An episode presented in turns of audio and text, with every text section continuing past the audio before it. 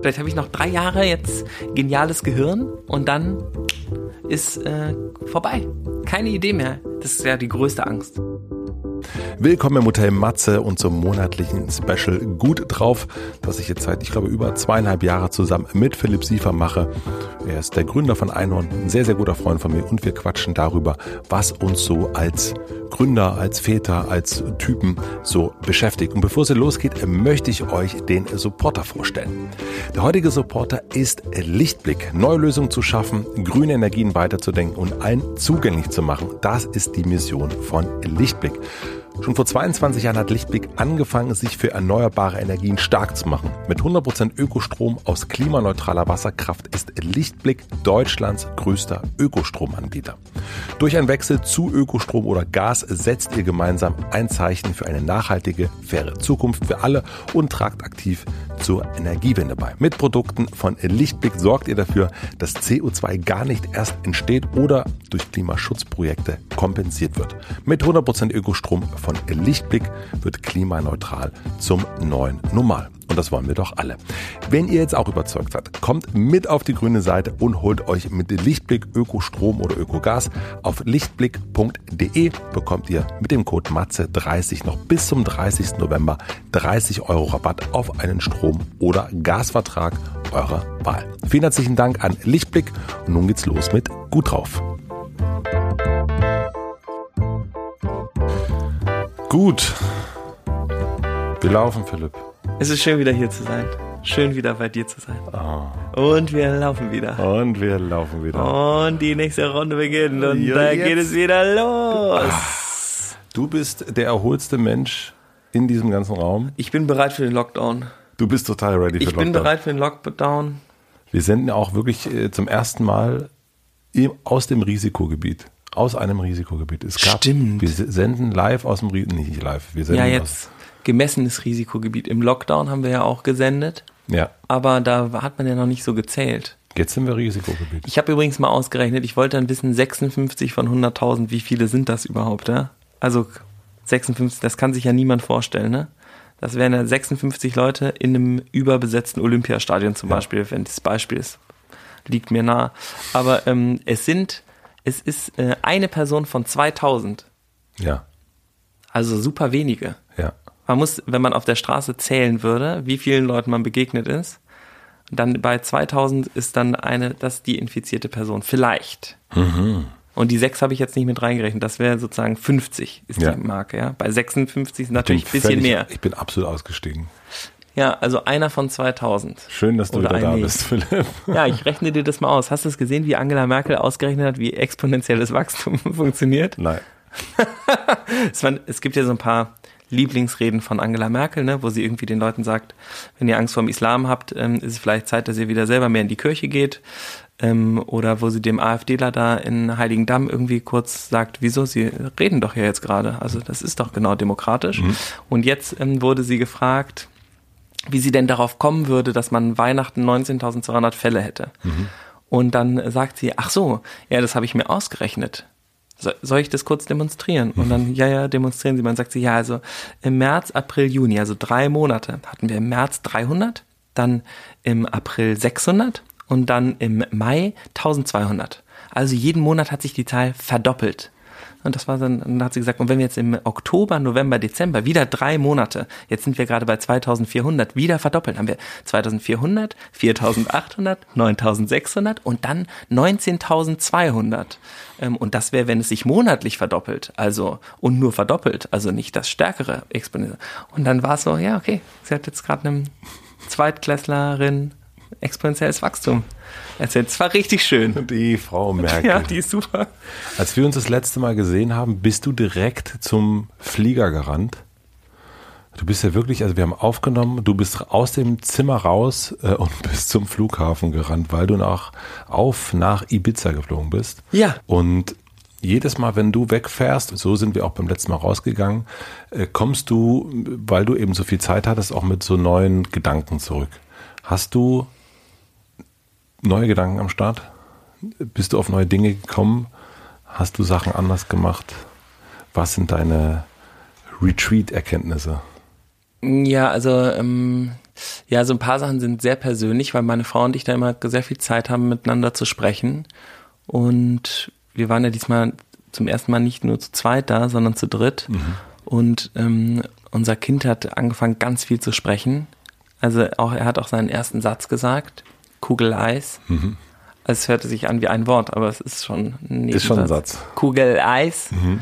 Ähm, und der kann auch plötzlich jetzt ganz weit laufen und so. Das war irgendwie witzig, weil meine, da haben wir so ein bisschen gemerkt, dass, weil meine Eltern da waren, die sind dann halt mit dem gelaufen, weil die den nicht so viel tragen konnten. Ich hatte den immer in so einer Kraxe auf dem Rücken mhm.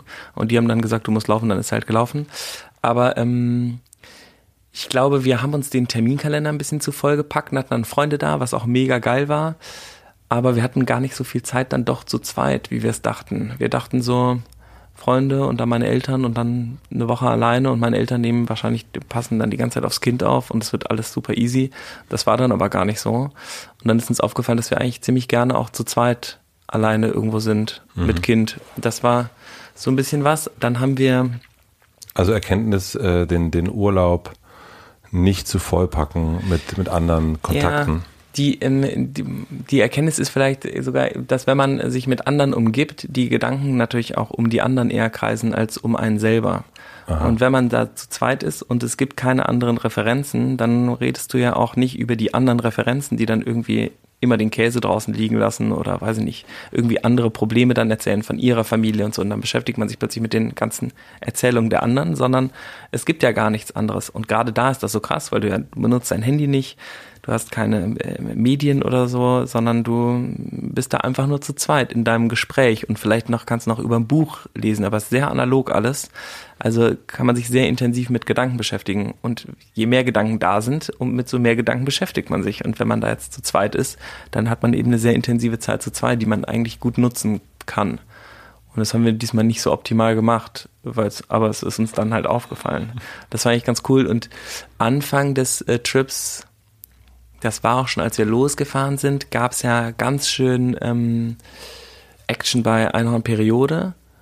Und ähm, also das war richtig Alarm und da habe ich auch extrem viel gelernt über ähm, Konfliktkultur und Streitkultur und ähm, Vergebung und Entschuldigung und wie man das macht und wie man das als Team macht und wie, äh, wie man es machen kann und wie man es vielleicht auch machen will und wie wir uns dazu als Einhorn positioniert haben. Dadurch ist das Team total gewachsen. Das war ein krasse Gespräch. Also am Anfang hatte ich sehr viel Handyzeit auch. Mhm. Ja, so bist du ja auch los. Also das war auch, darüber haben wir auch gesprochen.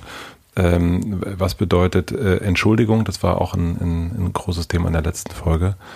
Ähm, wie seid ihr als Firma damit umgegangen? Also ähm, kurz Zusammenfassung, ihr habt einen Vorwurf gekriegt wieder. Ne? Es gab zwei Frauen, die euch was vorgeworfen haben? Wir haben uns, wir haben was falsch gemacht und mhm. dafür haben wir uns in aller äh, Vollständigkeit entschuldigt und dann haben wir wieder was falsch gemacht und dann mussten wir uns nochmal entschuldigen, weil mhm. wir wieder bei der Entschuldigung Fehler gemacht haben oder weil das nicht abgeschlossen war und haben immer wieder das Gespräch gesucht und immer wieder versucht, also der, die größte Erkenntnis ist, glaube ich, ähm, dass ähm, man dazu neigt oder das kommt natürlich auf die Reifestufe irgendwie an, die man dann erreicht, aber dass man bei diesem Entschuldigungs-, Vergebungsprozess dazu neigt, beim anderen die Fehler auch zu suchen. Also sich selber rausziehen, indem man sagt, ja, der andere hat aber ja auch Scheiße gebaut.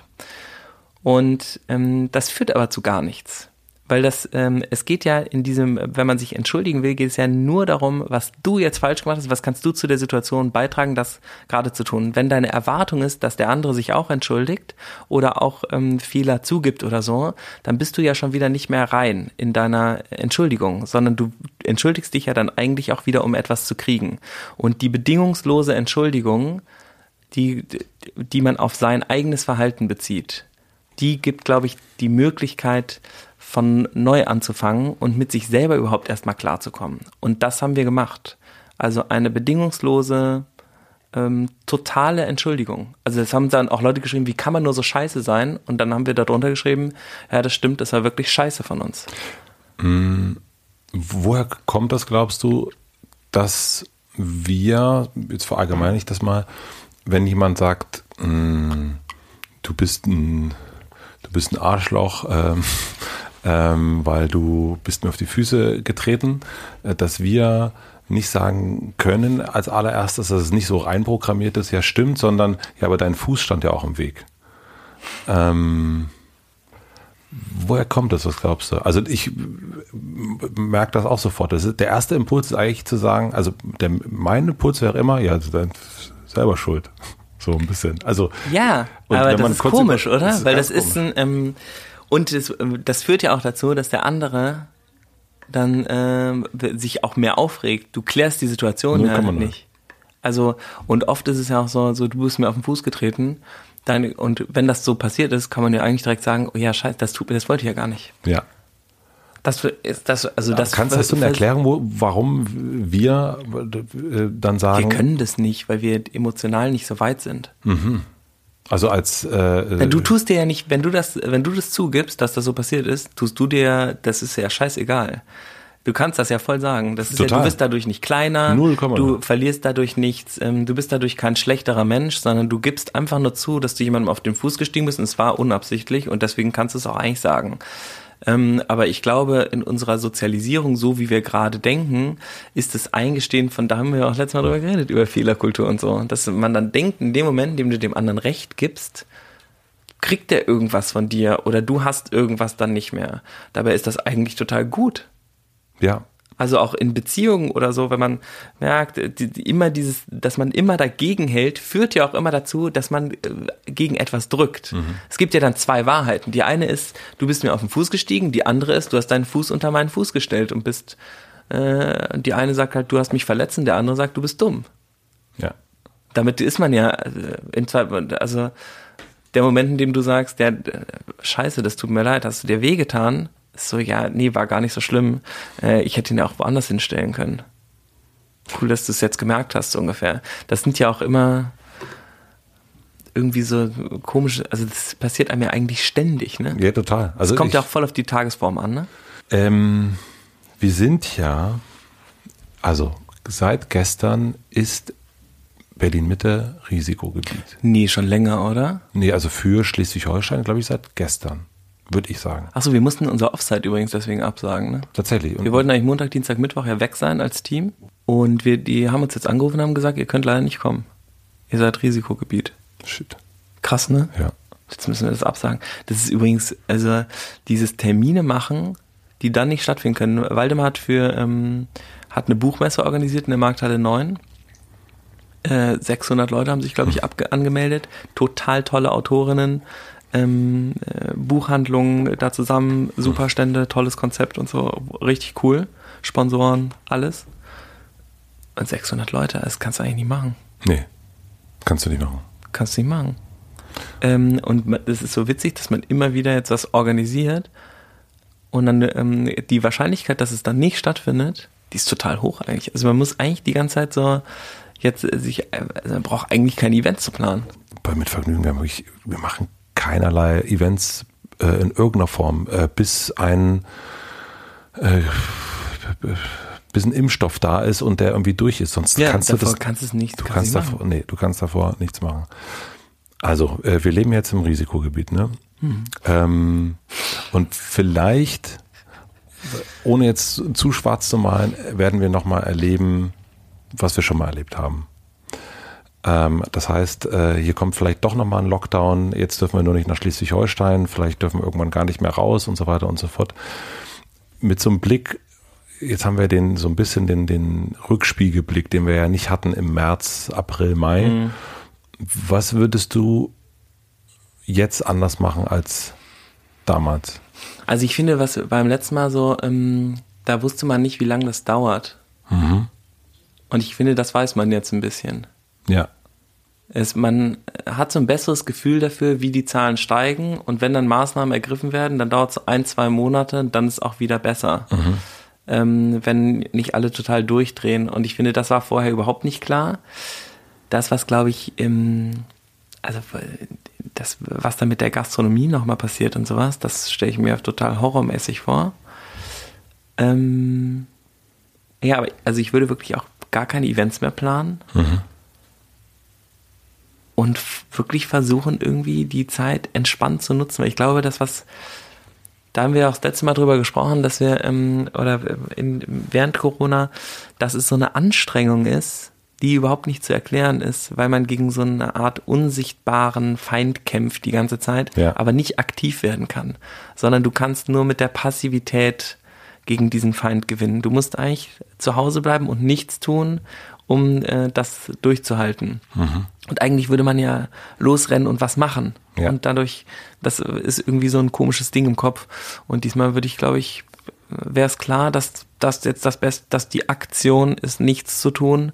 Und äh, wenn es bei Einhorn weiter so gut läuft, wie es gerade läuft, müssen wir halt die Logistik stabil halten. Aber die ist jetzt voll darauf eingestellt. Bei uns ist auch noch alles in Corona-Modus. Mhm. Es gibt eine Etage, wo die Logistik arbeitet, da dürfen maximal zwei Leute rein, die müssen Maske tragen. Und die andere Etage ist äh, Coworking Space, wo wir uns auch an alle Hygienevorschriften halten. Ähm, das ist einfach, äh, ja, ich finde, man ist ein bisschen äh, darauf eingestellt eigentlich. Ja, also ich glaube auch. Ich würde also- mehr Klopapier kaufen. wir hatten wirklich mehrere Male kein, ich war sehr froh, dass wir eine Po-Dusche hatten von Happy Po, sehr gutes Produkt. Ja. Ähm, und äh, ja, Meinst du, dass es nochmal losgeht mit den Hamsterkorken? Ja, Wahrscheinlich also auf, schon, ne? äh, auf Ibiza war Lockdown. Als ich da war, wurde die Stadt, in Mhm. deren Nähe wir waren, St. Anthony, die wurde wieder gelockdownt Mhm. oder zumindest ein Bereich. Und dann waren wir einkaufen und es war wieder leer. Das ist ein Wahnsinn.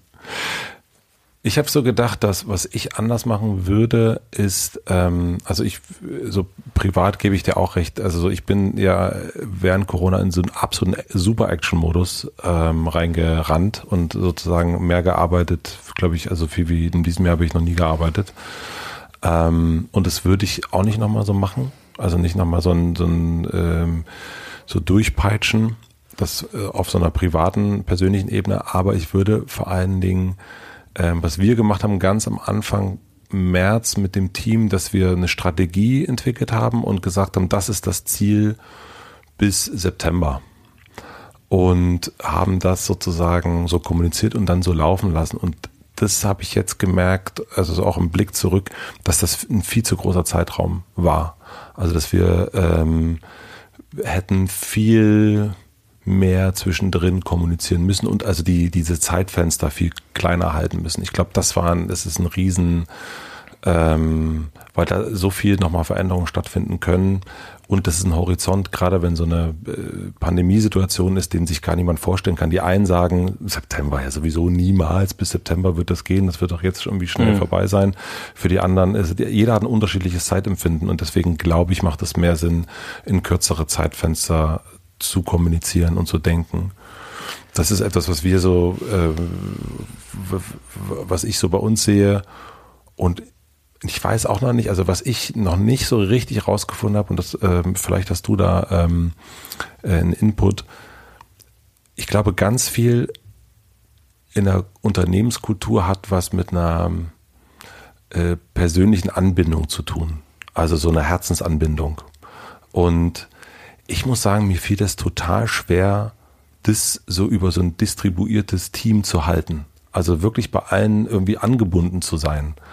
Ähm, und das sind, also das äh, gar nicht so, weil ich denke, ah, ich kann jetzt den einen mehr leiden als den anderen oder so. Also das ist aber so diesen, diesen Moment, so den, ich höre dich, ich sehe dich, äh, ich krieg mit, was du machst und so weiter. Also das in diesem, also ich habe ja so bei mir was eher so Heads down und durch durchruckeln und gemerkt irgendwie, ja, irgendwie die, die, die eine oder andere Kollegin habe ich jetzt irgendwie seit vier Monaten nicht gesprochen.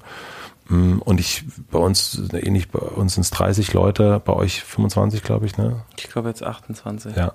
Aber so diesen, diese Anbindung zu halten, das finde ich total schwer, weil ich glaube, dass es auch gar nicht geht über so eine, äh, wir haben natürlich auch Workshops gehabt und mit vielen Leuten, aber das geht nicht auf so einer, also diese ganz persönliche Ebene, der Blick zwischendurch, der kleine Scherz, ähm, das, da habe ich noch kein Mittel gefunden. Hast du eins oder hast du was gehört von anderen UnternehmerInnen, die da Es kostet halt viel mehr Zeit und Energie, ne? Weil die, ähm, man kann das ja alles machen übers Telefon und, und zwischendurch mit allen sprechen und jedem irgendwie zehn Minuten am Tag schenken. Aber hast du Bock, 30 Mal am Tag zehn Minuten zu machen? ähm, was sonst durch pure Präsenz total gegeben ist. Ne? Ja. Und ich glaube, dieses, das ist ja irgendwie so Verbindung durch, wo man irgendwie in der Nähe voneinander ist und man sieht dich drei Sekunden und dann weiß man ja, wie es dir geht und du siehst die anderen auch alle und dann weißt du auch, wie es denen geht. Und um das am Telefon rauszukriegen, brauchst du halt viel länger. Ja. Das, äh, und ich glaube, das ist das, äh, also wir machen ja so im Team-Meeting so eine, ähm, so eine Feel-Good-Skala. Hat Bettina das mit euch auch gemacht? Mhm. Das ist immer, ähm, eine Person ist der Gefühlswächterin und die fragt ähm, einmal im Monat ähm, oder alle zwei Wochen ab auf einer Skala von 0 bis 10, wie geht's allen? Das ist so eine Momentaufnahme. Also einfach nur um mitzukriegen, ist jemand unter 5, dann müssen wir uns mal, müssen wir mal irgendwie sprechen. Oder sind die Leute irgendwie eher gut drauf? Ja. Und dann hast du so ein Durchschnittsbild vom Team und es hilft den Leuten auch, sich selber einmal einzuschätzen, weil du dann irgendwie auch gesagt hast, okay, ich bin jetzt sieben, also geht's mir auch ganz gut. Ja. Und das hat mir geholfen, über die Distanz auf jeden Fall besser einzuschätzen, wie insgesamt wir irgendwie so drauf sind. Ob irgendwie es jemandem, also und es war dann jemand mal mit einer vier und die haben wir dann alle angerufen. Ja. Und dann haben alle miteinander gesprochen, weil alle gemerkt haben, ach so, da scheint es ein Problem zu geben. Dann war halt mehr Kontakt irgendwie nötig. Und dadurch konnte man sich halt 30 mal 10 Minuten sparen, so ungefähr, war man halt.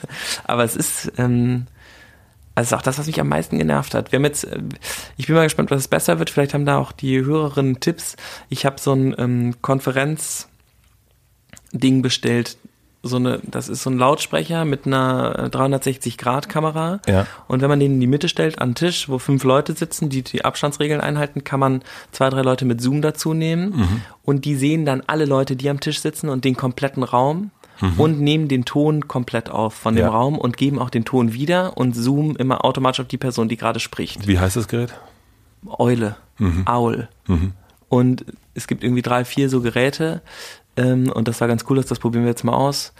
Aber wenn es da noch irgendwie Tipps gibt, wie man, ich hab, wir haben jetzt im Büro das Internet auf jeden Fall, wollten wir jetzt nochmal aufbauen, dass das irgendwie schneller ist für die Leute, die irgendwie da sind, ähm, dass man irgendwie saubere, hochqualitative Telefon- und Videokonferenzleitung hat. Das ist ja voll basic, aber Ja. es ist mir voll aufgefallen, dass das tierisch nervt, wenn du mit jemandem versuchst, irgendwie einen, Skype-Call zu machen oder so und es geht nicht. Ja. Das fuckt alle total ab. Ja. Es ist ja schon anstrengend genug. Und wenn es dann noch nicht geht, da gehen, das sind echt Bad Vibes. Ja, das ist stimmt. Das ist man, wenn das so rumruckelt und so weiter, dann ist das total, äh, ist es wirklich total schwer.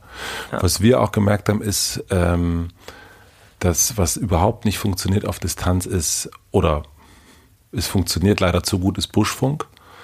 ähm, das ist äh, etwas, was ganz, also du kannst eigentlich nur, also du kannst eigentlich nicht äh, wenn es so wichtige Informationen sind, kannst du es entweder behältst es für dich oder du sagst es allen. Aber sobald du es einer Person sagst, trägt es sich weiter. Also dann ist Ah, ja, ja, das okay. ist etwas, was wir, ähm, was wir gemerkt haben, was gar nicht blöd ist. Also wir haben, wir haben das ganz oft, ne, dass wir so Pierre und ich dann irgendwie fragen, den einen oder anderen, sag mal, wie siehst denn du das und so weiter und so fort. Also in, ins Gespräch gehen.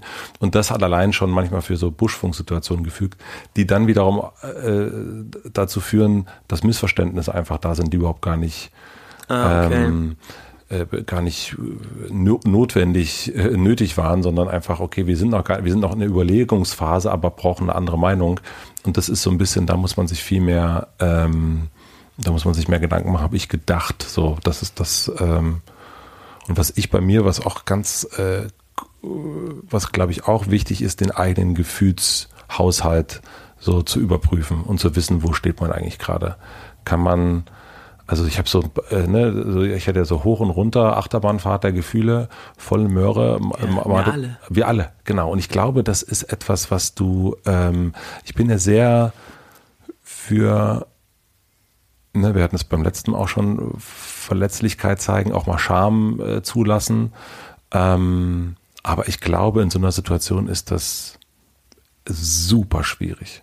Das, äh, und dann auch noch über äh, Distanz und über Remote Ja. und so weiter, da so ein Gefühl zu vermitteln, ähm, fand ich wahnsinnig schwer. Und da weiß ich auch noch nicht genau, wie man das irgendwie, äh, also ich glaube, es ist wichtig, so ein, sich so ein State of Mind vorzunehmen und da so ein bisschen dahin zu kommen, dass man das auch, dass man das auch hat. Und das heißt nicht, dass man irgendwie was schauspielern muss und so weiter, aber ich glaube, ähm, dass es eine, dass es eine Klarheit geben muss und kein Rum mehr ändern. Also ich bin gespannt, wie, wenn jetzt der Lockdown kommt, wie der dann kommt. Nämlich es, es ist ja dadurch, dass so viel mehr bekannt ist, in Spanien durften sich auch noch Leute treffen und so. Also das war dann nicht so wie das echt jetzt so einzelhaft mhm. ähm, im, im, Familienkreis, sondern man weiß ja jetzt, dass das mit den Masken wirklich total hilft, dass es mhm. das wirklich gut ist, dass die Aerosole sich nicht so verteilen. Ja, mit der ganzen Schmierinfektion und so, das scheint ja so ein bisschen, naja, zu sein. Ne? Mhm. Ähm, aber hier steht trotzdem überall Desinfektionsmittel rum, aber man ist ja so ein bisschen ready dafür. Ne? Ja. Also ich glaube nicht, dass wir uns jetzt wieder zwei Monate nicht sehen würden, ja. sondern das würde man schon irgendwie hinkriegen, dann einen Spaziergang zu machen oder so. Und das ist, glaube ich, das, woran man sich so ein bisschen gewöhnt hat. Ähm und ich würde auf jeden Fall ein Buch schreiben. Ich meine, alle haben jetzt ein Buch geschrieben. Ich bin, glaube ich, der letzte Mensch, vielleicht ist das auch auf, so wie wenn man Titanic nicht gesehen hat. Echt? Du hast noch kein Buch geschrieben? Das Philipp. kann ja wohl nicht wahr sein. Nee, das ist wirklich ah, weil die hat ja auch ein Buch geschrieben, in einem Monat. Rekord, Rekord Waldemar. Ah, ja, Arschloch. Ähm, ja.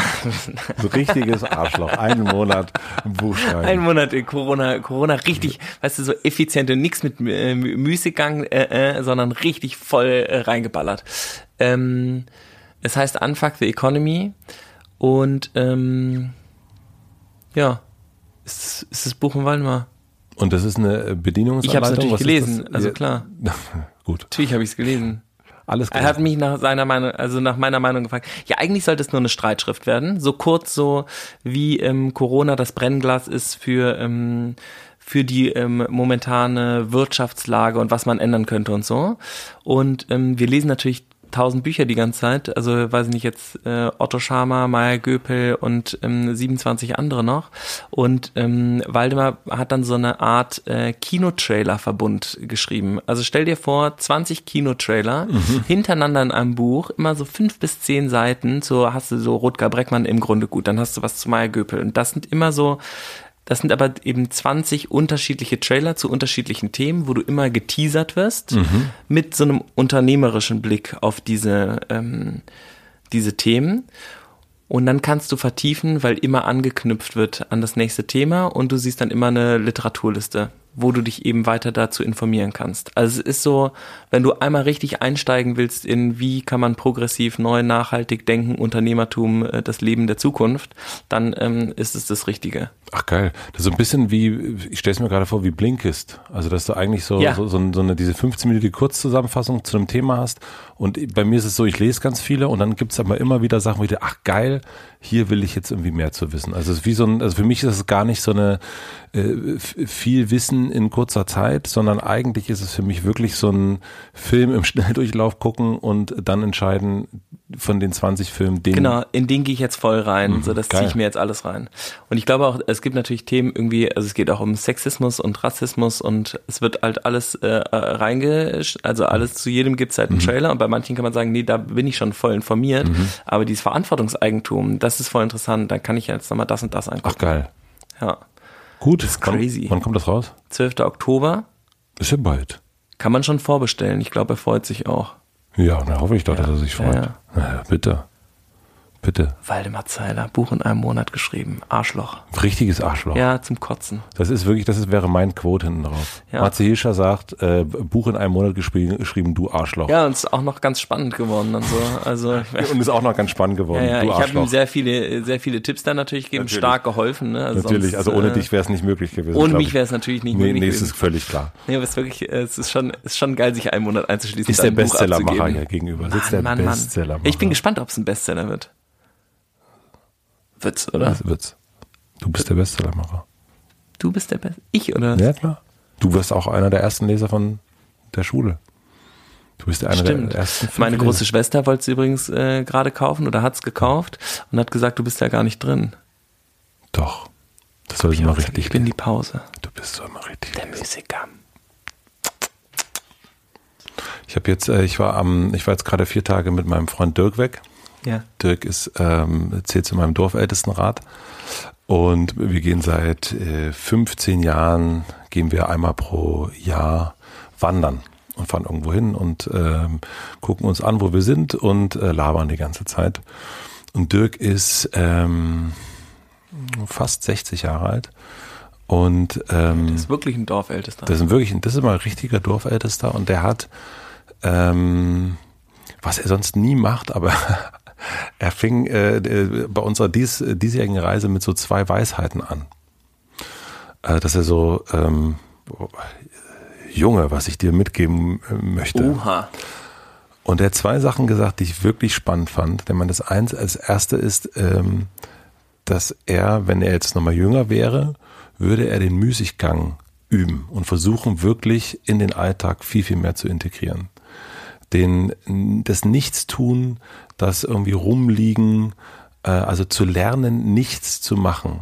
Und nicht, während man irgendwie auch Urlaub macht, schon wieder an Projekte denken und dies und das und analysieren, sondern wirklich zu lernen, nichts zu tun. Also präsent sein eigentlich. Präsent sein in dem Moment, aber auch wirklich sich zu erlauben, jetzt nicht nochmal ähm, sich das Gehirn vollhauen mit einer Doku auf Netflix, äh, weil selbst da erlaubt man sich nicht irgendwie einfach mal Trash zu gucken und nicht ein Sachbuch zu lesen, sondern einfach wirklich vielleicht Krimi mal zu lesen, der überhaupt nichts bringt. Ähm, oder vielleicht einfach mal so ein bisschen sich äh, Dinge anzugucken, Bäume anzugucken, ähm, Tiere anzugucken, irgendwie mal eine Ausstellung anzugucken, die nichts mit dem zu tun hat, was man sonst die ganze Zeit macht. Ähm, das hat er, meinte er, ist, ist, äh, kann er noch nicht und er merkt richtig, dass eben, also diese Fähigkeit richtig fehlt, dieses so einfach mal irgendwo sitzen und nichts machen, dass man das lernen muss. Ähm, das hat er mir mitgegeben und er hat gesagt, dass ähm, die Bucketlist, also die berühmte, das, ach, das will ich auch noch machen, das will ich auch noch machen, das will ich auch noch machen. Er sagte, man macht es nicht je älter man wird, desto geringer ist die Wahrscheinlichkeit, dass man das macht. Und er hat so viele Sachen, Reisen, die er sich überlegt hatte, die er gerne mal machen möchte, äh, Bahnfahrten, die er machen möchte und so weiter und so fort. Und die hat er schon seit 30 Jahren. Und die rückt eigentlich, also je älter er wird, desto unwahrscheinlich, er merkt, wie unwahrscheinlich es ist, dass er es noch macht. Aber vermisst das oder äh, findet das, also sagt er, äh, mach's sofort? Er sagt, mach, also wenn du, wenn du den Plan hast, irgendwie eine Weltreise zu machen, dieses, das, der, der Klassiker, mach's sofort. Ja. So schnell wie nur irgendwie möglich, weil du wirst immer, je älter man wird, desto mehr, man sagt sich dann, ach naja, so wichtig ist es dann doch nicht. Und ach, naja, und jetzt haben wir ja auch das. Und dafür haben wir uns ja das Auto gekauft. Oder du findest, du findest, je älter du wirst, desto mehr Ausreden findest du etwas, was oh du eigentlich wolltest, nichts zu tun. Und das fand ich, äh, fand ich sehr, habe ich mir direkt aufgeschrieben, diese also man beiden soll Sachen. nichts tun üben, um dann, wenn man die Ausreden äh, sucht fürs Nichtstun, dass man dann Gutes im Nichtstun. Dass man Gutes im Nichtstun, ja. Und dass man, und das zweite ist eben, äh, dass man alles das, was man sich irgendwie vornimmt, äh, nicht, also dass man nichts aufschiebt. Weil dann auch, und das meint er auch, äh, ne, je älter man wird, dann kommen auch die körperlichen Dinge, die kommen dann doch irgendwann, von denen man mhm. nie glaubt, dass sie kommen. Aber dann sind sie plötzlich da und dann ist plötzlich die Alpenüberquerung die geht dann irgendwann nicht mehr. Die funktioniert einfach nicht mehr. Weil man merkt, der Körper macht das gar nicht mehr mit. Und äh, das hat der äh, Dorfälteste Dirk äh, mir auf unserer äh, Reise mitgegeben. Fand ich auch. Und ich wirklich dieses Nichtstun, ich kann es nicht. Ich habe das voll gemerkt, also das ähm, mit dem Nichtstun, weil das ich bin aus ähm, in, ja, in Ibiza angekommen mit diesem krassen Projekt, was mich voll beansprucht hat. Das Team hat mich gebraucht, ich habe das Team gebraucht es war Kommunikationsnotfall, es war richtig wichtig. Das Entschuldigungsprojekt. Genau. Es war richtig, ähm, es war extrem intensiv. Und ich wurde sehr gebraucht. Und dann war das vorbei. Und ich bin wie in so ein Loch gefallen und hatte dann keine Aufgabe mehr. Mhm. Und ähm, Liz merkt das immer so krass, dass ich dann irgendwie so ein bisschen nervig äh, bin weil ich dann so äh, nicht so mit mir anfange oder mich irgendwie so unwichtig fühle oder so. Ja. Und ähm, diese sich unwichtig zu fühlen, ist das, glaube ich, was man üben muss, dass man das, dass das dann, dass man sich selber genug ist ohne Projekt und dass man auch mit Leuten reden kann. Ich habe dann auch voll gemerkt, ja, wenn ich jetzt ein Projekt hätte, dann könnte ich auch mal da und da wieder anrufen und mit dem und dem nochmal sprechen und so. Aber ich habe ja gerade gar nichts zu erzählen, so ungefähr. Mhm. Ich habe ja keinen Auftrag. Mhm. Ähm, und damit klarzukommen, keinen Auftrag zu haben, sondern gerade einfach mal ein bisschen normal zu sein und im Moment präsent zu sein. Und das muss ja eigentlich ausreichen. Es kann ja nicht sein, dass du immer dem nächsten Ding hinterher rennst, um dich irgendwie wirksam zu fühlen. Nämlich es geht ja gar nicht um Eigenwirksamkeit, sondern es geht ja darum, glaube ich, wirksam zu sein, damit die anderen merken, dass man wirksam ist, damit man mit vielen reden kann, die dann alle sagen, boah, bist du aber total wirksam. Ja. Und das ist nämlich der, die eigentliche Kunst, ist es ohne Projekt ähm, wirksam zu sein, ohne dass es jemanden interessiert, so ungefähr, sondern dass es einfach passiert. Ja. Und das ist ja aber was anderes, als ähm, immer zu überlegen, wie kann ich den nächsten großen Wurf hinlegen. Aber das ist wahrscheinlich auch so ein bisschen das Problem der Jugend, dass sie sich ja irgendwie beweisen wollen. Das ist ja nicht nur ein Problem Denkst der mal, Jugend. vielleicht schaffe ich es nicht mehr. Vielleicht habe ich noch drei Jahre jetzt geniales Gehirn und dann ist äh, vorbei. Keine Idee mehr. Das ist ja die größte Angst. Das ist ja, also die, die keine Idee mehr, aber auch nicht den, den, ähm, es sagt ja niemand, ach, und was hast du heute gemacht? Nichts, mega geil. Das hast du heute gemacht? Nichts hast du heute gemacht? Den ganzen Tag nichts? Nee, ich habe nichts gemacht. Boah, ist ja super. Das gibt's ja nicht. Und ähm, Also ich würde das, äh, das würde ich, ich würde sagen, du würdest zum Beispiel das schon richtig gut finden. wenn du das machst, meinst Ja. du mich? Ja. Ja, ja wenn aber- du mich äh, fragst, was hast du gemacht, und ich sag nichts. Ich habe eigentlich nur gekocht. ja, das finde ich, ich finde das gut. Ja, das stimmt. Also ich In finde das meiner das Beste des Tages ist, da steht ja, ist ja auch gerade der letzte Monat, da steht ja ständig drin, nichts. dass ich nichts gemacht habe. Ja, äh, aber du hast natürlich, ja, das hast du, das hast Ich habe wirklich harten Musikgang geübt. Du hast den, du hast den, aber ich, äh, äh, gut, aber vielleicht kann man das, genau, und das, ähm, genau, Müßiggang im Alltag integrieren. Das, ähm, Also nicht nur im Urlaub. nicht nur im Urlaub, genau. Und dass man das lernt, weil das ist äh, anderes Fass. Ich meine, letzten Endes, äh, wahrscheinlich werden wir noch erleben, dass es ein bedingungsloses Grundeinkommen gibt. Und wir müssen es dann können. Ja, das ist ja eigentlich die große Corona-Übung, ne, die man sich da vornimmt. Ich fand das übrigens, wir kamen jetzt wieder, also apropos Müßiggang in den Alltag integrieren, ne? Wir waren ähm, am Dienstag wieder da, sind abends äh, angekommen. In Tegel, die Teststation hatte schon zu. Um 9 Uhr. Das, äh, ja, darüber weiß ich nicht. Ähm, also wir waren wirklich um 21 Uhr dort vor der Tür, da war die dann zu. Also ja, ja. Ja.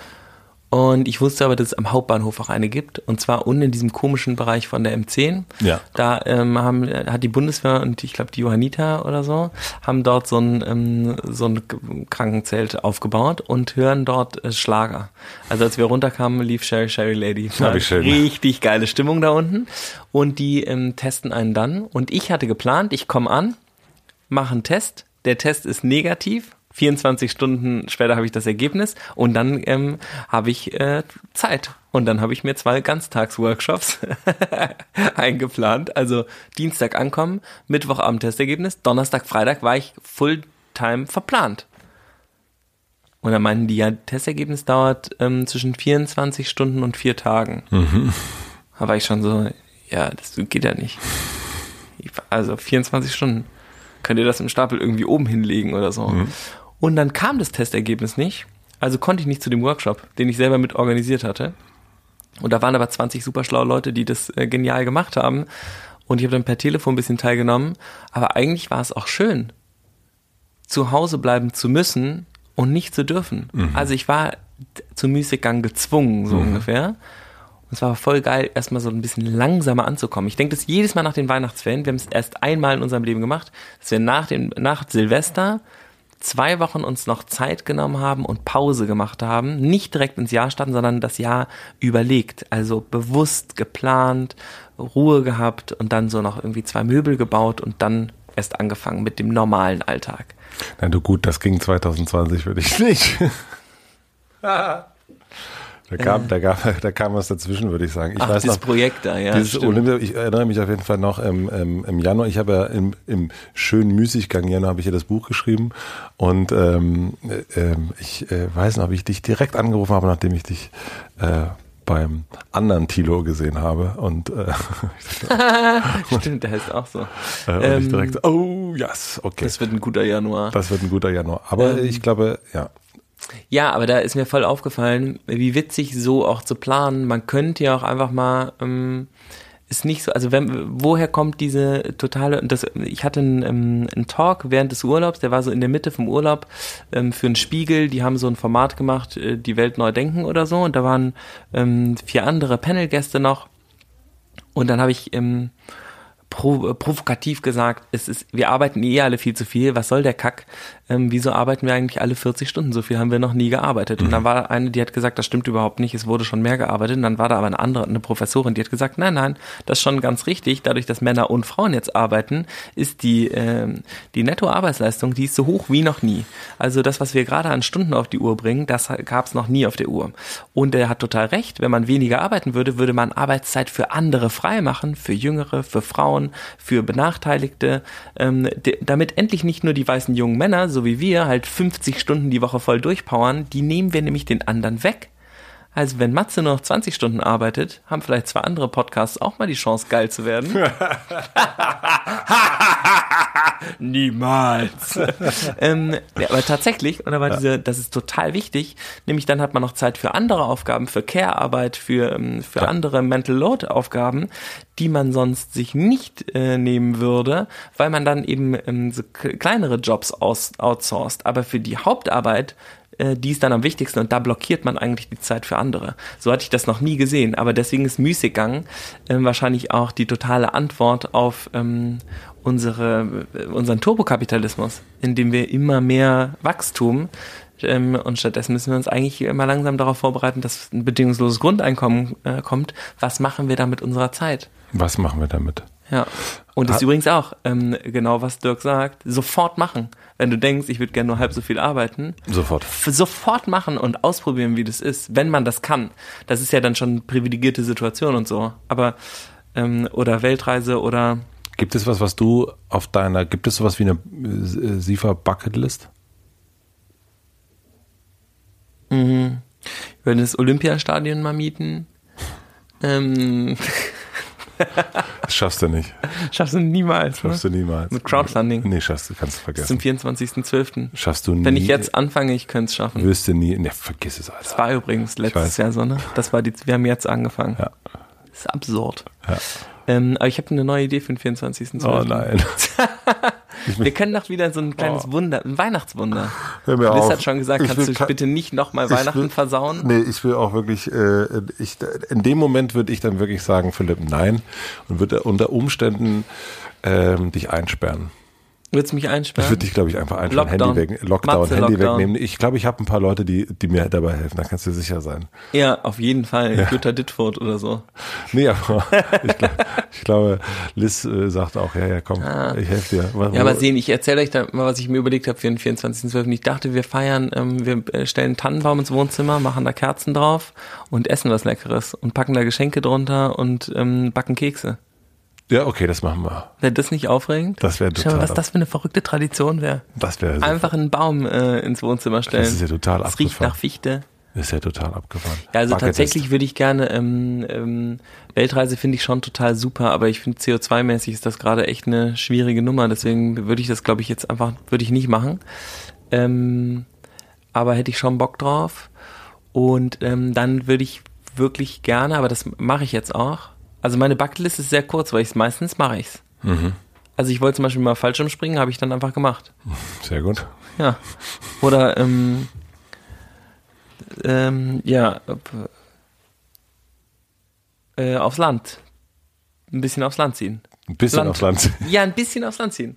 Ein bisschen aufs Land, langsam aufs Land ziehen. Ja. Nie, aber so mit, ähm, mit ein bisschen äh, Landwirtschaft und was, äh, was lernen und so. Und das gucken wir uns gerade so ein bisschen an. Ich war eben bei äh, Van Boda in dieser äh, Tiny House University und habe mir das angeguckt ähm, und habe mir mal ein Tiny House angeguckt und das würde ich jetzt, das steht auf der Bucketlist, so ein bisschen ähm, auch aus Berlin ähm, raus zu können, weil ich finde, das hat man schon gemerkt.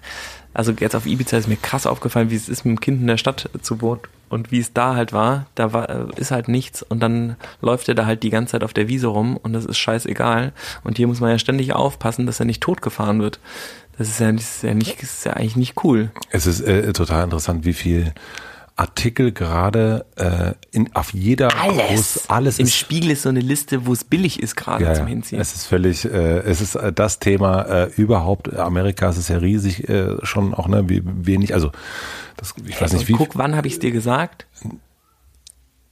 Das war noch während Olympia. Im Februar habe ich doch das erste Mal gesagt, wir müssen die neue Kommune erfinden. Ja, ja, Du hast gesagt, du bist komplett wahnsinnig. nee. Wollte mich Matze auch einsperren. ich, ich, ähm, ich erinnere dich selbst an ein eigenes Interview von dir. Ich erinnere dich an ein Interview von dir. Ja. Ähm, äh, du hast ein schönes Interview gemacht im, äh, im On the Way to New Work Podcast mit Weidemar zusammen. Mhm. Und ähm, da ähm, bemerktest du, dass ähm, dich äh, euch niemand gewarnt hat, äh, olympiamäßig. Dass niemand äh, euch einen Konter gegeben hat. Weißt du, das stimmt gar nicht. Das stimmt nämlich, habe ich auch gedacht in dem Moment.